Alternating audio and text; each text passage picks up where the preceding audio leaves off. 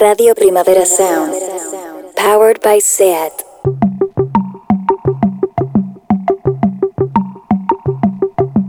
Una paraula. Llapis.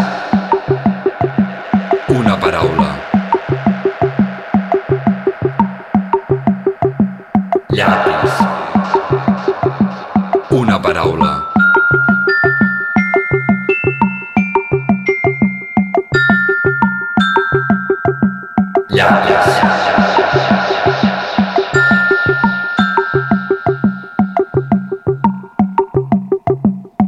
paraula.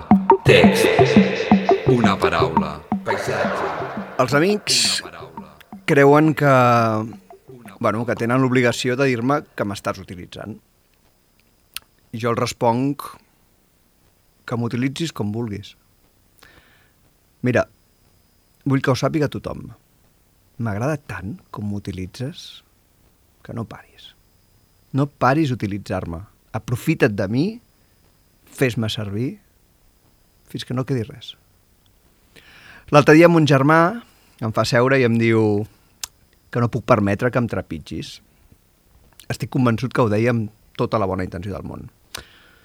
Sí, però quan va buidar el, el pub li vaig dir ai, germanet, si sabressis la veritat podries estar a la meva pell.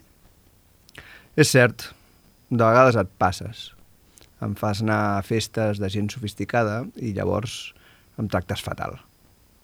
Sí, però quan follem mai no en tinc prou. No paris. No paris d'utilitzar-me, no paris. Aprofita't de mi, fes-me servir, fins que no quedi res. I d'això d'utilitzar la gent, mira, depèn què facis. Si és així, de la manera com tu m'utilitzes, doncs no està tan malament. Perquè, de fet, sóc jo qui t'utilitza per fer les coses que acabes fent.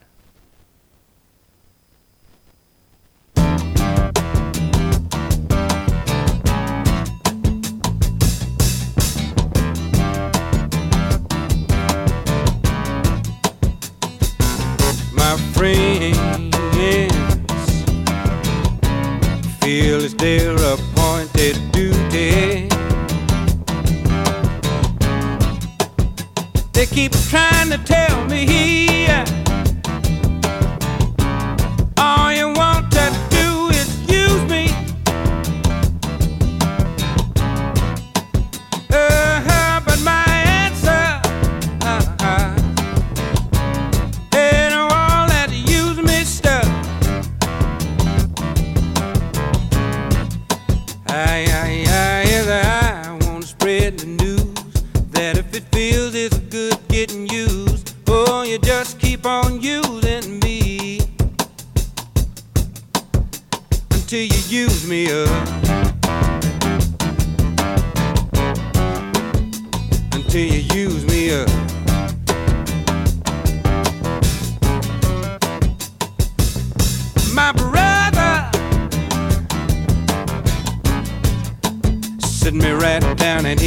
he talked to me.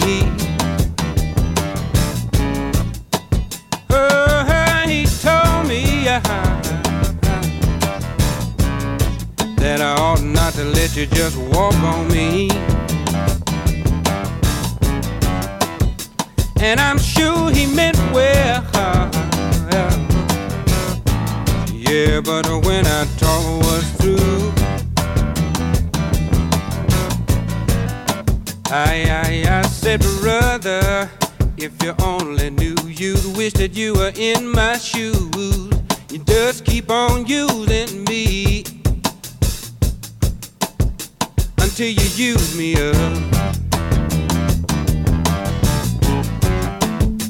Until you use me up.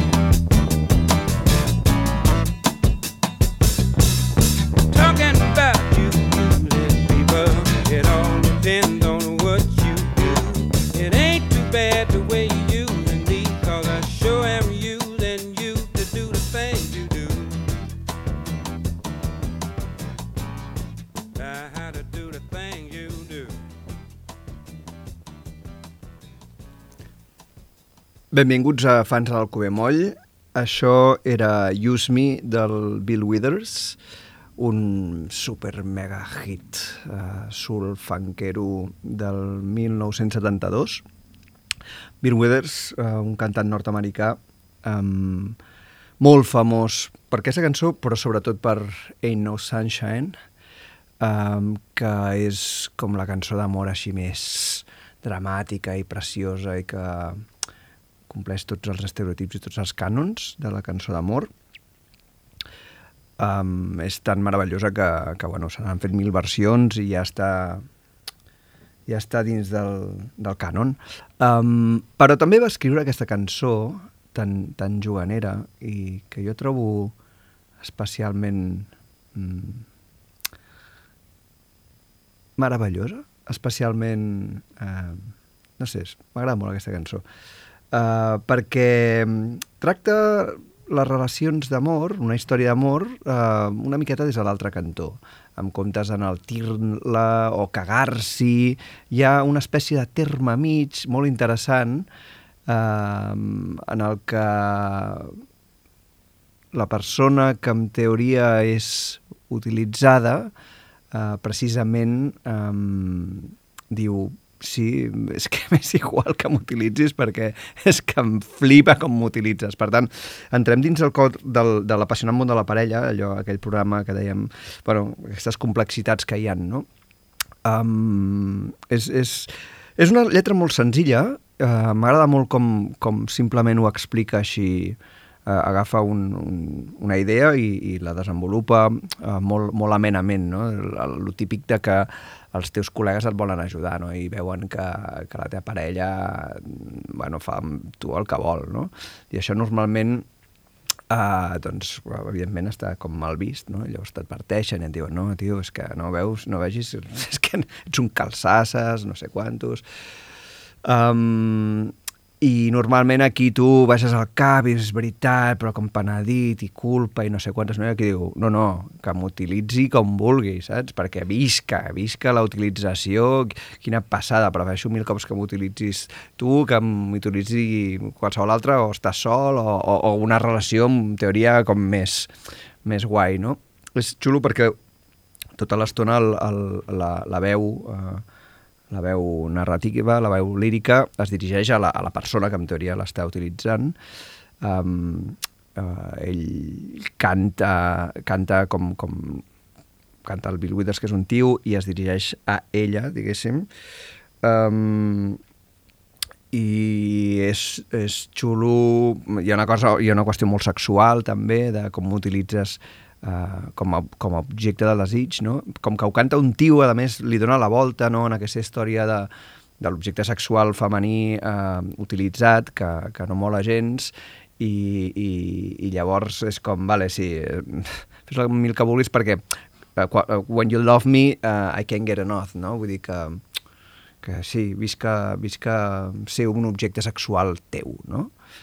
Um, és bonic com, com, va, com va explicant no? escena rere escena. Primer són els amics que li, que li venen a dir ei, tio, que, que, que, que, que t'està utilitzant. Després és el germà que li diu i ella cadascun els hi va dient no, no, no, no s'entareu del tema uh, en realitat estic allà on vull estar no? i al final hi ha aquest petit uh, gir de guió que diu uh, que en realitat ell és molt conscient d'això i per tant en, és ell qui està utilitzant uh, a, la, a la parella per deix, deixar-se utilitzar, no?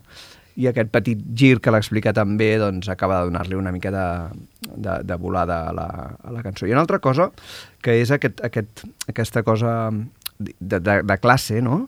Um, és un, un, un hi ha, un, diu, uh, hi ha una escena, diu, uh, hi ha ocasions que sí que et passes i que no em mola gens, no? Em portes a una festa de high class people uh, and then you act real rude to me, no? És a dir, em portes a un lloc de gent superguai, que no són de la meva classe, um, i amb, amb, amb menys pres, no? és curiós que, que posi això aquí i, i li, li atorga la terra com en un context i li atorga un, un, una, una, un, una volada política que afegeix una dimensió més a les cançons, no? que sempre, sempre ho diem aquí que, que aterrant els detalls les cançons és el que fa que tinguin més, més interès. Uh, Bill Withers, a més, eh, quadra això, no? perquè ell, ell sempre tenia al cap alguna cosa o molta uh, ideològica. Uh, el tio triomfa relativament tard, als 32 anys, i per, per, ser, per ser els anys 70, que, que la penya triomfava quasi de postadolescent, i mm, correva en una fàbrica, un, un obrer i té com 15 anys de... 13 anys, per, sí, 15 anys gairebé d'èxits, un real altre, um, i es fica en la indústria... Bueno, la indústria se'l vol menjar amb patates, com el que fa sempre la indústria, la indústria musical, i arriba un moment, l'any 85, que ell diu, bueno, en tinc prou. O sigui, jo, quan vaig començar amb la música, ja tenia la meva vida, els meus col·legues, la, la meva història, i, i no necessito aquesta colla de fills de la gran puta xuclassancs que, que volen aprofitar-se de mi. Precisament, eh, aquest, aquest, aquesta utilització sí que no li agradava gens. I el 1985 el tio diu fuck it, uh, a la merda. I diu, no tornaré a gravar mai més un disco, no tornaré a fer cap gira, no faré més, cap més concert, me'n torno al meu curro o amb, o, o, o, o amb els calés que he guanyat ja, doncs, em retiro i avall que us donin. I aquest gest eh, és un gest que no acostuma a passar en la indústria musical i és un gest que l'honora i que fa que tot el que deia eh, agafés, agafés molt de pes. Uh, Use Me. Sí, què, què hem de dir? Bill, tens tota la raó. I ara um, escoltarem la següent que no té res a veure.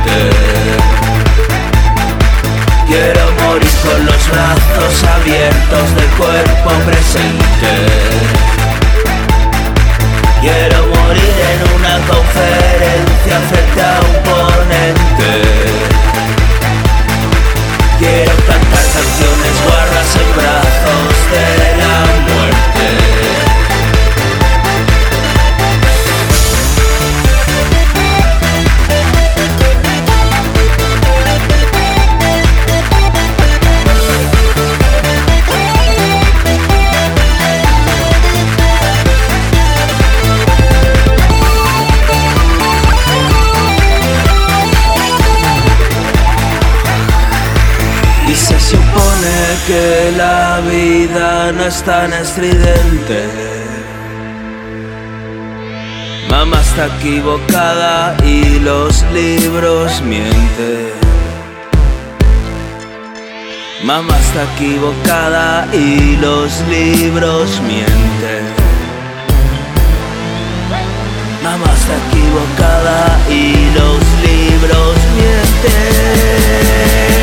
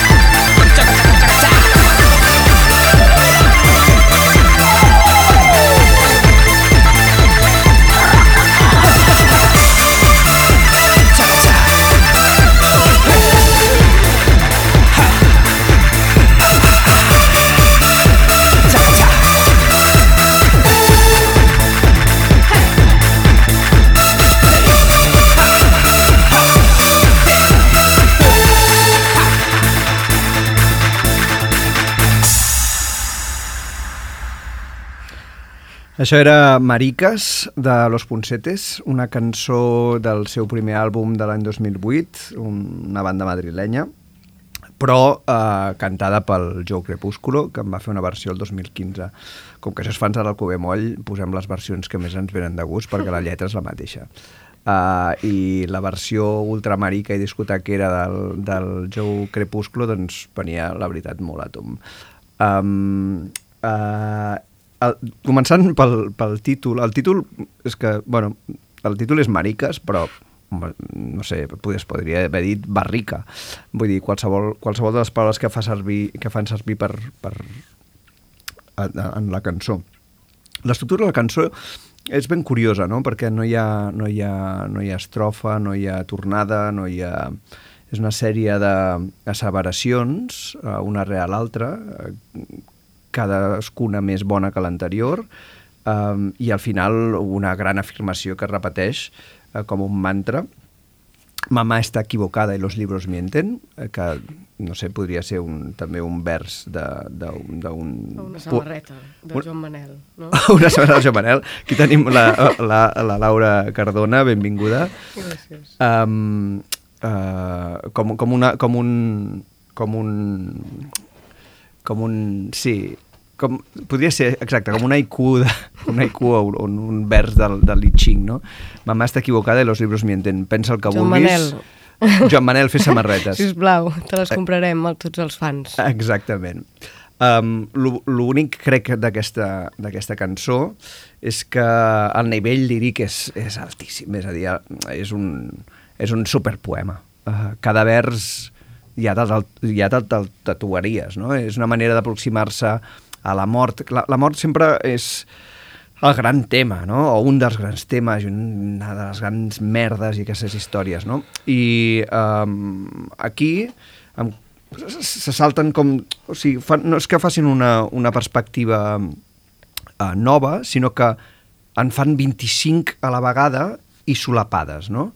Um, se salten totes les tradicionals, uh, la, la, la de la pena, la del nihilista autodestructiu, eh, la de la, la sorpresa, la del dol, la de...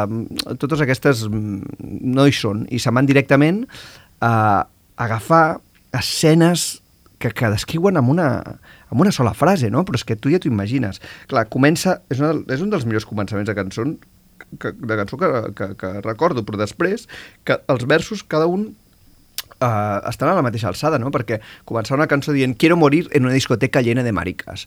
Mare de Déu! Hosti, jo et donaria el, el, el Premi Nacional de Literatura, t'ho juro. Em sembla, em sembla espectacular. Però llavors de, després diu Quiero morir bebiendo vino a morro de una barrica. Molt bé. I dius, bueno, bé, no? Però clar, uh, vino a morro de una barrica és com molt adonista, no? Podríem dir que aquesta és com molt... més típica, no? Uh, però la tercera és Quiero morir en el preciso instante en que lo diga una chica. Muérete! I et mors, no? I, hòstia, això és molt precís, molt, molt abocador, molt suggerent, molt, molt meravellós, no? I després, eh, en el quart vers, diu Quiero una muerte tonta de esas que nadie se explica. Aquí, a mi sempre, i algun dia la portaré a- al fans, uh, em fa pensar molt en una cançó de, de Defcon 2 que es deia Pánico una muerte ridícula. No avanço gaire, però el, el rotllo muerte, muerte tonta, muerte ridícula és un supertemón, no? Vull dir que et desnuques a, a, a, a la banyera, no? I, i, i a mi sempre el, el que em fa més... Mil maneres de morir, no? Aquell llibre de, dels... Bueno, jo tenia un llibre amb uns conillets que eren Ah, del Liniers, morts- del- del morts Liniers. absurdes, no? del, del conillet del Liniers. Sí, sí. sí, sí molt, és, és aquest, aquest rotllo. rotllo. Però a mi sempre em fa pensar amb els familiars i amb els amics. Perquè, hòstia puta, saps? Uh, se't mor el millor amic, uh, no sé, per, perquè ha relliscat amb el sabó a la, a la banyera i, i se t'entrebanca el dol. Se t'entrebanca, perquè què? Bueno, i com s'ha mort el dol? Bueno, pues, s'ha ennuegat amb un, amb un macarró. I dius, Mm. no, no puc explicar-ho, em ve el riure, però estic plorant, però és terrorífic i tal, és horrorós. Sí, però també, o sigui, a mi em passa quan vaig amb cotxe, no? Que me n'adono de la fragilitat de la vida. Ah, O sigui, bueno... aquí em poso... O sigui, Clar. sembla que em posi profunda, però en realitat no, eh? O sigui, simplement penso, hòstia, és tan fàcil morir-me, en realitat. I vivim pensant que no. Clar, perquè ens han explicat que és una, que és una concepció absolutament teleològica de la vida molt estranya, molt absurda, que suposo que algun dia algú estudiarà com, com nosaltres ens preníem la vida la mort i diran, però què els hi passa aquesta penya de, de monguis? Mm. Um, que, com la mort, que, que és la fi de la vida, no? No, la mort i la vida estan uh, super entrellaçades, és a dir, uh, estan a, a, a res, a, a, Sí, aquest, aquest, aquesta, aquesta mica de pell que ens separa les venes de l'aire, no? Vull dir, s'esquinça això i et desagnes i et mors, vull dir, ens envolta tota l'estona, et cau un test al cap, eh, en qualsevol moment pot passar. Per tant, és una amalgama, la vida i la mort. I si es viu d'aquesta manera, doncs llavors ja no tens aquesta espècie d'horrors, perquè la mort és allà al final de quan ets gran i et mors. No, la mort és tota l'estona, com la vida. Uh, però, i clar, quan vas amb cotxe, com que anar amb cotxe és tan Bueno, I perillós... matar, també. O sigui, jo cada cop que veig un ciclista per una Ah. carretera també penso...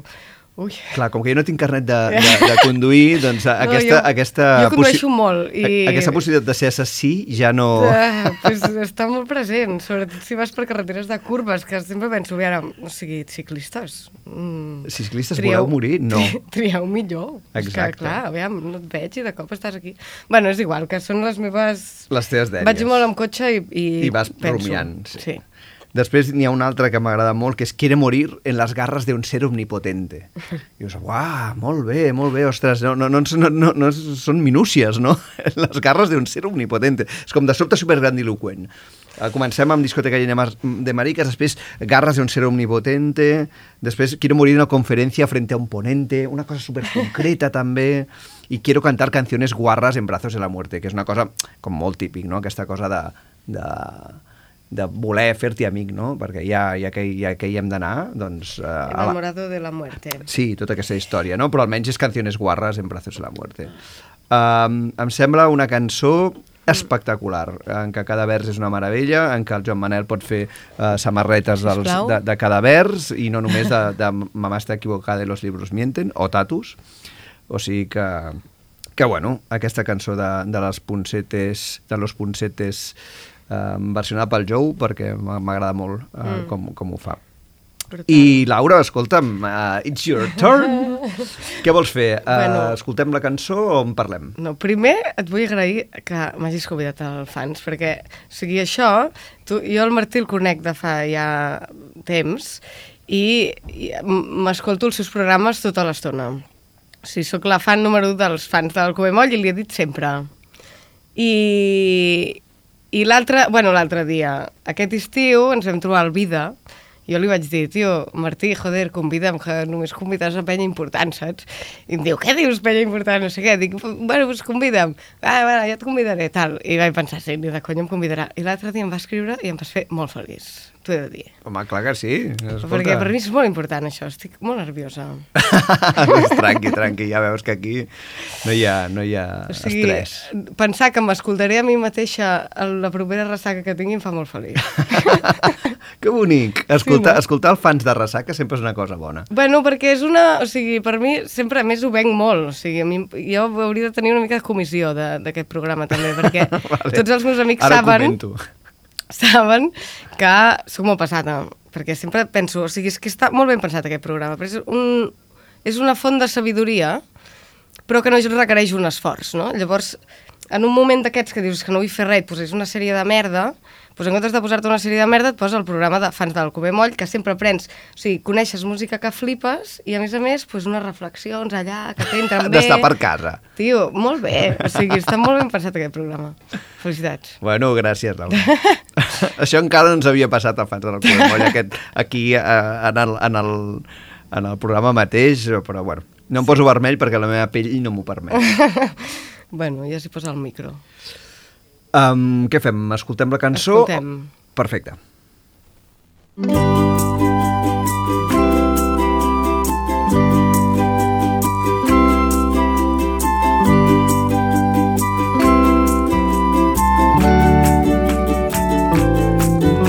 Calleu, nobles consellers, guardeu-vos la raó que us quedi amb un pas viu i decidit. Marxeu on sigui que us esperin, baixeu les baldes, ajusteu finestres i correu cortines, poseu els nens al llit.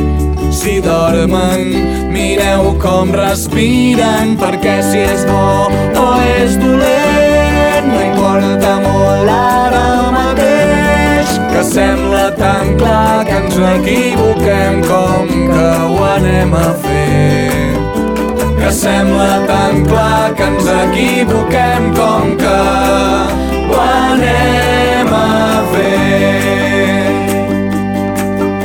Voleu amables pretendents fins a altres braços que us valorin i pel camí no, no pregunteu. Deixeu que el nostre amor es fongui guardarem com un tresor.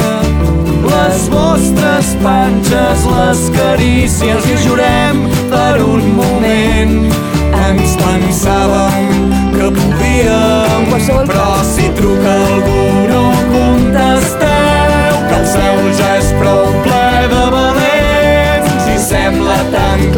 que ens equivoquem com que ho anem a fer i sembla tan clar que ens equivoquem com que ho anem a fer.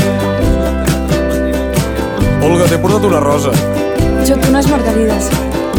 Escolta, estava pensant, aquesta vegada és la bona. Va, calla i dona'm la mà. Guardeu-vos forces, bona gent, potser ens veurem un altre dia. Sabem que volíeu fer més, però què hi farem? Així és la vida, t'equivoques d'uniforme i dispares a qui més estimes. T'equivoques de remei i vais desinfecta la ferida. Estona que us penseu. També ens agrada estar contents però sembla tan clar que ens equivoquem com que ho anem a fer. Però sembla tan clar que ens equivoquem com que ho anem a fer. Volem el just per viure bé tan que ens equivoquem com que ho anem a fer sembla tan clar que ens equivoquem com que ho anem a fer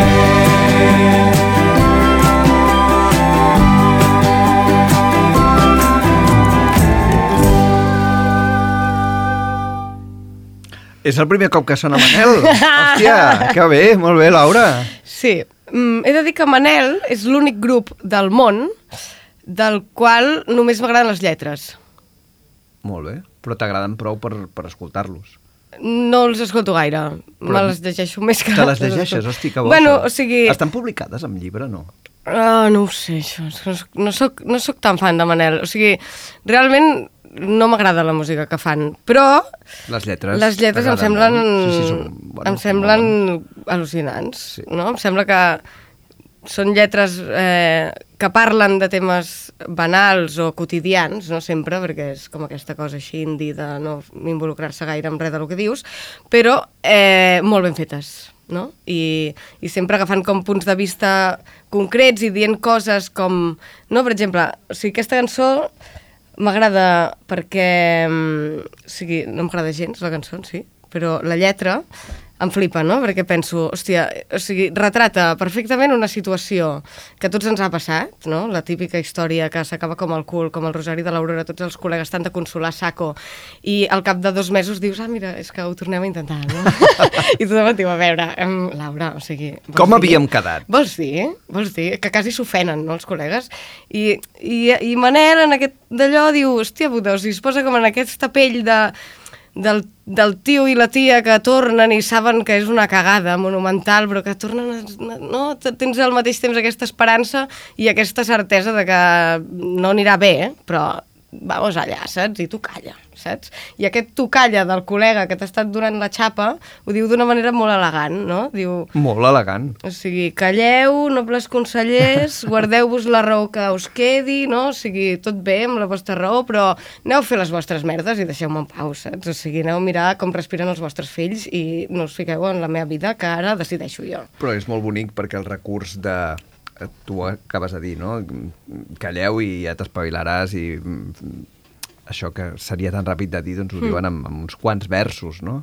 I és sí, bonic. I, i, i amb respecte, no?, al mateix Sí. temps. Com, estan dient com una cosa bastant forta, però d'una manera que sembla que tot és molt amable, no? I, i amb els pretendents, no?, que diu, hòstia, doncs aquests amants que has tingut entremig cada cop no? El, també ens ha passat de ser l'amant d'algú que torna amb el seu ex i dir, me cago en la puta, en sèrio, tornes amb el teu puto ex quan jo m'he estat aquí currant com una, com una jabata, saps que sóc la millor amant del món i te'n tornes amb aquell fill de puta o aquella filla de puta que saps que et farà mal, no? I diu, mm, i el reconeix, no? O sigui, bueno, guardarem com un tresor les vostres carícies. I les vostres panxes. I les vostres Perquè, panxes. perquè si digués carícies directament diries, clar, la carícia és, és la unitat bàsica de l'amor, no? Però les vostres panxes. Sí. Una paraula gens, gens utilitzada en la lírica... Romàntica. mm, Sí, o la lírica en general, no?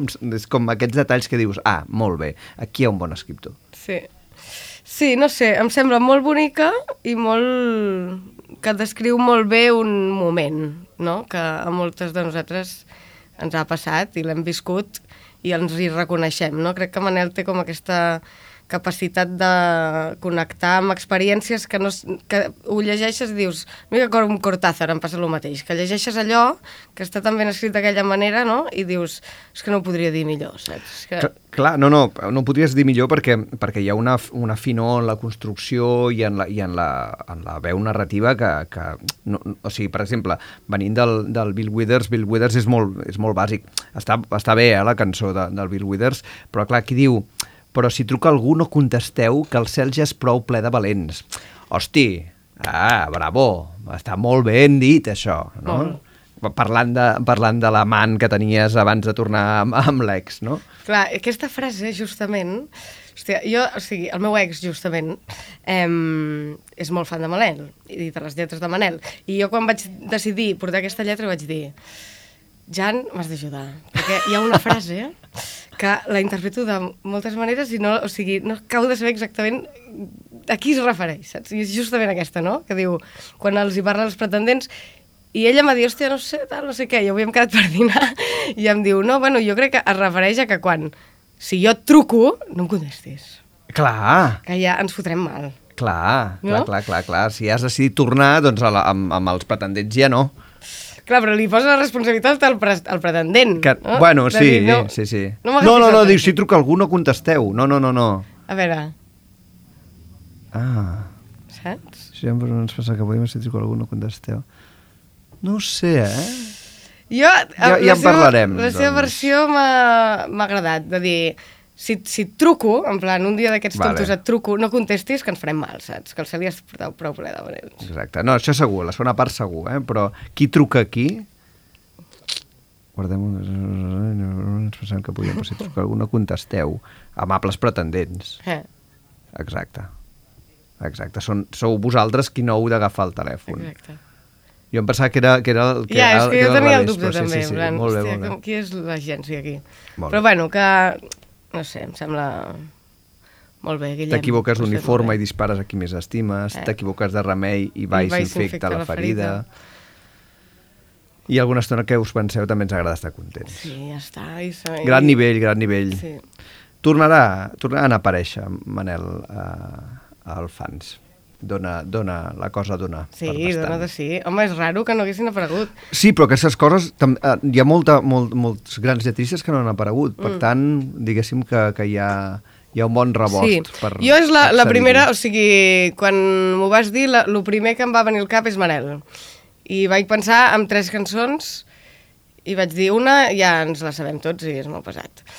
L'altra, però aquesta té alguna cosa. I a més, una cosa que té, que quasi m'oblido de dir-ho, que són aquestes dates que m'agrada molt saber, que és que això en realitat és un, una picada d'ullet a Espaldamaceta, Ah, que té una cançó que es diu El Miquel l'ha deixat l'Olga.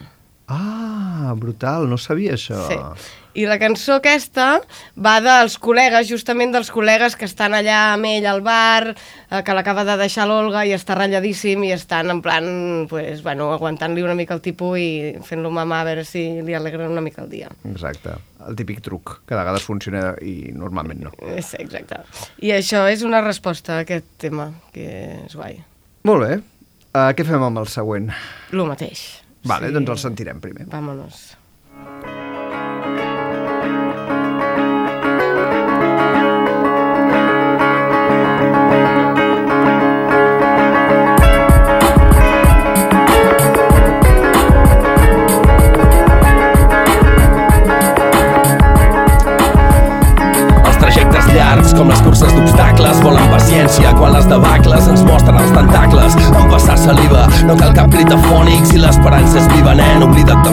Miracles. La música ens ha dut on som, i en cada harmonia fosca hi ha restes de plom, de la bala que et recorda espatlles cansades sense tu, Gerard. A la gent que t'estima i estimaves encara ens queda corda.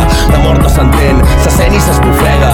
L'entenen la gent que al voltant del teu record s'aplega com la son d'un nen al bressol. No caldrà gol, estarem de verbena com tu, de nit mussol, dol perpetu. Des que sol no brilla per tu, des que el respecte que sento per tu ja no és mutu. No pot ser-ho i si m'apalanco en el record jo també moro. Puto lloro dins meu que em recorda perquè ploro. Abans de res vull saludar-te des de la més profunda de les emocions que mai sentiré per un altre. Avui la tinta corre per tu i per la llum que brilla en cadascun dels minuts que varen passar junts. M'afarto de pensar-te en tots els raconets que guardo per tu i pels tres, per nosaltres. Cavallers de la música, de mimitos i paraules, armats de somnis de classe i petonets indomables. Mai dues visions antagòniques, tan harmòniques, conjugant les nostres vides. Mai les meves notes tan afòniques havien quedat atònites quan tu escoltaves les meves crides. Però ara tot és diferent i estàs latent en cada moviment de canell que traço per escriure. I ara tot és diferent i en tot moment ets present i ens mires amb un deliciós somriure. Cançons que són teves, cançons que són tu Recluto el millor de mi per treure-ho i mostrar-t'ho Bombons menors per quan ressona els socors Quan un espera crits a nits però no parem motors adversaris Cançons que són tu. Recluto el millor de mi, t'enyoro i per això et canto. Bombons menors que fan dolços els sabors dels records cabina havia estat tan blanc de l'odi sang. Els nusos del puny es tanca l'episodi. Sort dels salvavides de saber-ho per tu mare. Encara que per explicar-ho calgui inventar un codi. Forjats els fonaments del cinisme entre textos. Només queda agrair als que llindar de l'abisme Han guardat silenci m'han banyat en gestos. Prou durs per no deixar-me matar el temps Al mateix temps que te m'endús temps. Tu, maleït, decidit a partir-me el pit Esquivant els teus sotracs fent-ho divertit. Els que no tenim diners només ens queda la paraula I prometem fer-ho de fàbula. A cada vol o a cada llit Seguir el calendari lunar com tu feies Seguir repudiant cada injustícia com tu deies Suportar peies i fer-ho amb ironia Com quan tu somreies al final d'un mal dia No ens ho hem posat fàcil i és veritat, a tu t'agraden els reptes i la sinceritat amb mi les teves receptes de viure en tranquil·litat i transformar conceptes de lluitar en formes d'estimar. Seguim de la mà, com a Saba, com quan planejàvem menjar-nos el món tot fent un cafè, eh? Seguim de la mà, com quan explicaves que creure què diuen les estrelles no és qüestió de fe. Complement circumstancial, de manera la música, modus operandi, ser positiu i amb astúcia. Com a resultat, una cicatriu que no es veu ni s'esborra, però que té tacte de carícia. Quedo amb el regust dolç de que no estàs sol, ni nosaltres estem sols perquè hem après a fer més pinya. Hem guanyat a l'adversitat en aquest pols i adversaris continua, això és el que voldries, no? I jugo la flor del petit príncep i aquí estem, al monte, amb el Pau i amb el Bel, acabant amb zel. Això que és un tros de tu i un tros de nosaltres tres, tio, i sense els quatre no és complet. Cançons que són teves, cançons que són tu. Recluto el millor de mi per treure-ho i mostrar-t'ho. Bombons menors per quan ressona els socors. Quan un espera crits a nits però no parem motors adversaris. Cançons que són tu. Recluto el millor de mi, t'enyoro i per això et canto. Bombons menors que fan dolços els sabors dels records. I maten els temors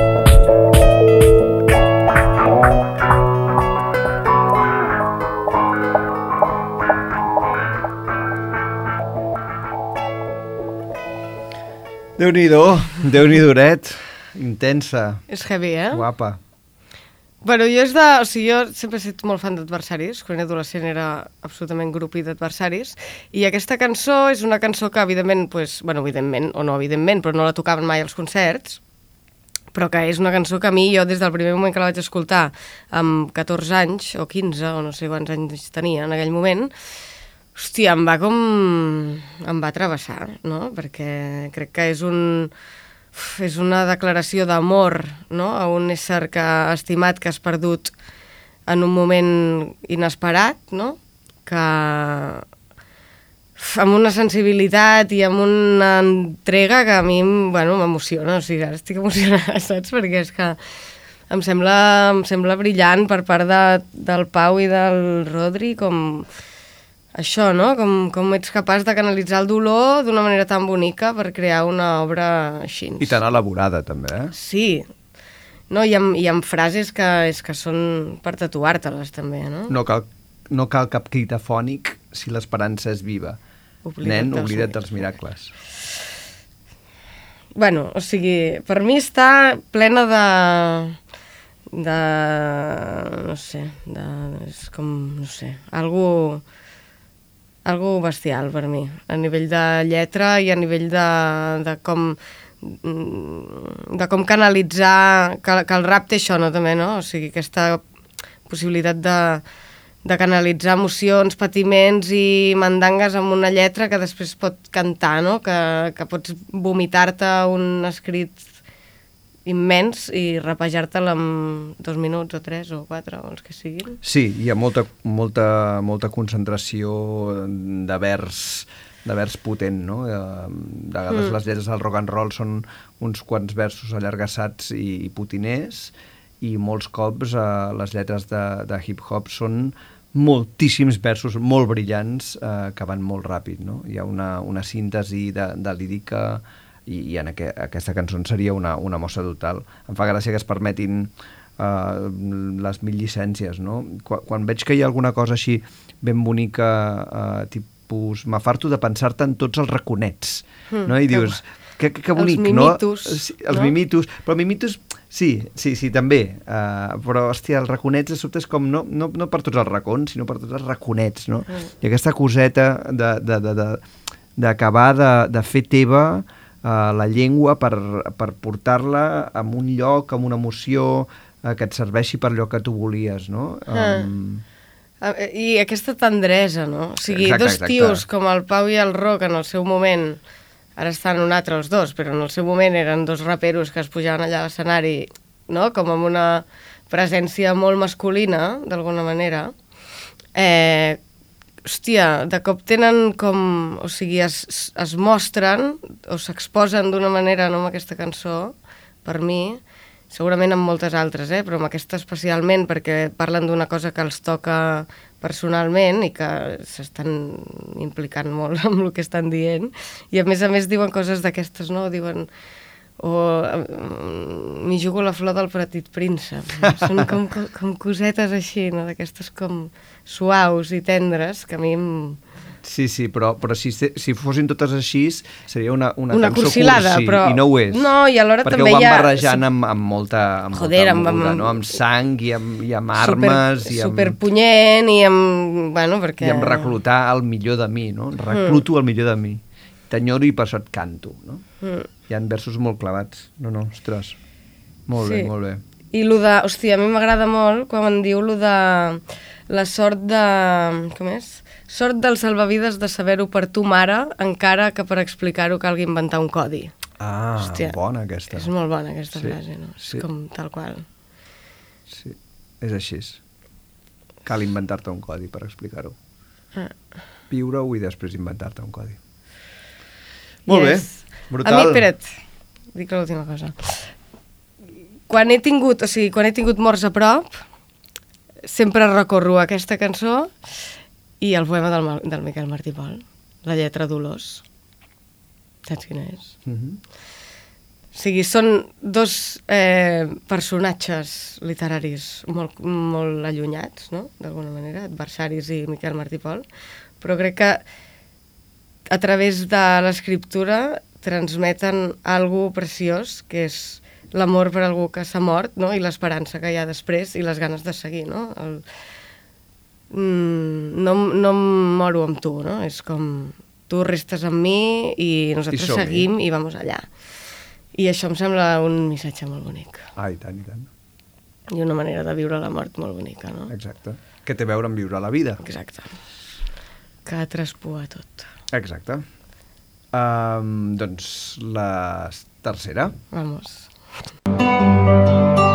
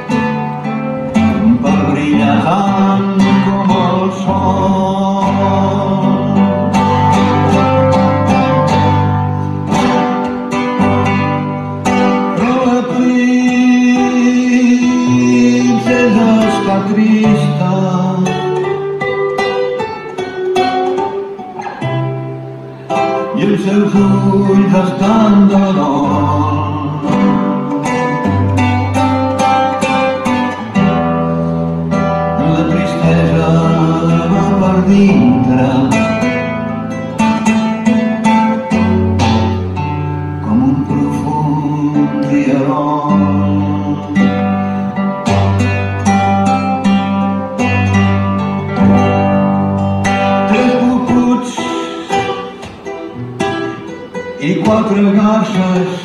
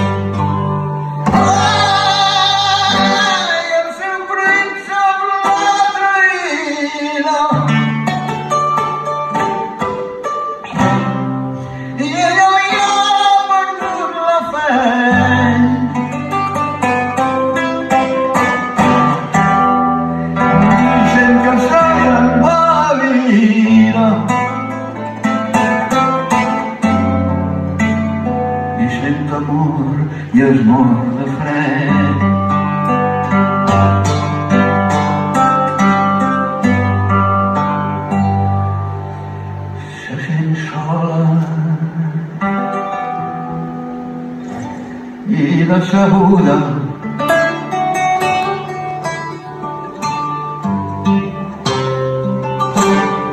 L'amor s'ha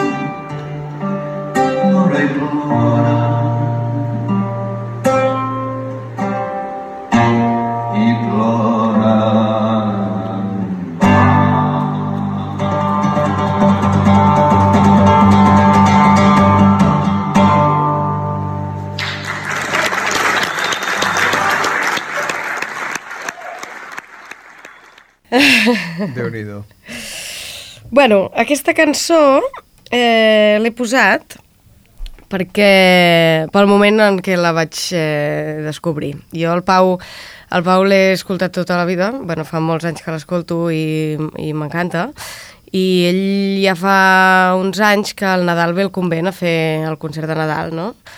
I, i l'any passat, pues, després del concert, ens vam quedar allà amb ell fent unes birres i tal, i li vaig dir, tio, Pau, toca'm algú, que a mi en veritat el que m'agraden són les teves cançons, Oh. saps? O sigui, el del Jesús està molt guai, però toca'm tal, i li vaig anar demanant cançons i tal, i me les va anar tocant, i de cop es va fer com un concert així en privat, que per mi va ser molt especial, perquè a més jo estava passant un moment molt delicat en aquell moment, i, i bueno, jo estava allà, em vaig assentar amb un trapezi que teníem penjat a la, a la barra del convent, que bueno, ja saps que al convent fem coses rares, doncs teníem un trapezi penjat i jo estava allà gronxant-me, no? I de cop la Memi va dir, hòstia, canta-li la, la princesa del bosc. I jo no la coneixia. I em va dir, bueno, és que no la coneixes perquè és una cançó inèdita, no l'ha publicat mai, és una cançó molt bonica. I, i és aquesta cançó, no? I jo estava allà, hòstia, me'n recordo perfectament d'estar allà gronxant-me amb el meu trapezi a dalt de la barra del convent i el Pau Riba cantant-me a mi aquesta cançó. Una passada. I, bueno, és una imatge que guardaré tota la vida, no? També perquè això, no? Perquè ella pa- ell parla d'aquesta princesa que, que està de dol, que està plorant, que no para de plorar, que no para de plorar, i jo en aquell moment estava passant una depressió, no? I, bueno, Clar, però és molt bo perquè no hi ha, no hi ha, no hi ha desenvolupament i alhora hi és tot, no? Mm. Perquè l'escena no, no avança, és una princesa que plora al mig del bosc, i plora, i plora, i plora, i plora. I, i com explica això, que en teoria no, és com avorrit narrativament, uah, és d'una d'una eh, brillantor eh, poètica flipant, eh? o sigui, com un exercici d'estil meravellós en el que surten tots, no?, els, el, les cadern... tres conills i un esquirol, les puputs i quatre garces, i els arbres i els núvols, i com... Oh! Sí, és una imatge bucòlica amb una princesa que plora i que tot es va desencadenant sense que passi realment res, no? És una descripció pura i dura d'un Però, escenari. però, però gens dura. Eh, O sigui, o sigui és Sí, simple, exacte. si, eh, simplement, diguéssim, eh, aquesta escena, però clar, te l'explica a part de tan ben rimada i tan ben, i tan ben, i tan ben és, és un poema, és Mm. un poema de, de dalt a baix. I hem de dir una cosa, no? Sí, sí, sí. De l'altre programa. Sí, sí, hem, de fer la primera, la, la primera, la primera fe de rates. Fer de rates? Uh, sí, uh... Uh, els fans de la Colomé Moll. sisplau. Eh, bueno, eh, de fet, em vaig, eh, em vaig ratllar una mica perquè quan em van dir de venir a aquest programa, la primera cançó que vaig pensar que volia portar era Nina de Miraguano, i justament el programa anterior al meu va i el Martí la posa. sí. Em vaig cagar amb la puta i vaig dir, on d'anar, Martí, perquè me l'has robat. I llavors, escoltant el programa, no sé què, jo estava al cotxe anant cap a mm, Collbató i sento que diu, no, perquè la cançó del Pau, clar, es nota que el Pau no sé què, i dic, no, No, no, No. és d'en Pau, ma casa on d'ena. Aquesta lletra no és del Pau, Sí, sí, és sí. del David... Uh... uh, David... No me'n recordo. Ah, ara que no, i em pensava que tu ho sabries. David, No, no, no. eh, Uh, no me'n recordo. Mira, bueno... Ai, David, perdona'ns. No, moment, moment. David Sarsanedes, Això, David Sarsanedes, perdó. de la Fireluche. Eh, de la Fireluche. I és una lletra extraordinària, però és en Pau. No, perquè jo justament la vaig buscar, perquè la volia portar, no, i de fet ja fa temps que em vaig obsessionar molt amb aquesta lletra perquè em sembla flipant, i en algun lloc vaig dir... Eh, vaig veure que mencionava que no era del Pau i vaig dir, tio, doncs he de buscar de qui collons és aquesta lletra. Sí, perquè casa, casa l'imaginari, casa tot. Tot. Eh, és normal que ens equivoquem, encara que, No, no, que, totalment. que, que, que m'hagi equivocat. Jo també no, m'ho no per tothom s'ho pensa. Justificar-me. El que vaig perquè- veure va ser com una entrevista que li feien o algo que li preguntaven que d'ell deia és que tothom es pensa que és meva aquesta lletra i en realitat no ho és. Molt bé, Bueno. Laura, hosti. Que guai que hagis vingut i poder xerrar aquí de Molt. cançons per les properes ressaques teves, qui sigui, i jo crec que no podem acabar d'altra manera que dient ben fort visca el Pau Riba. Visca el Pau Riba.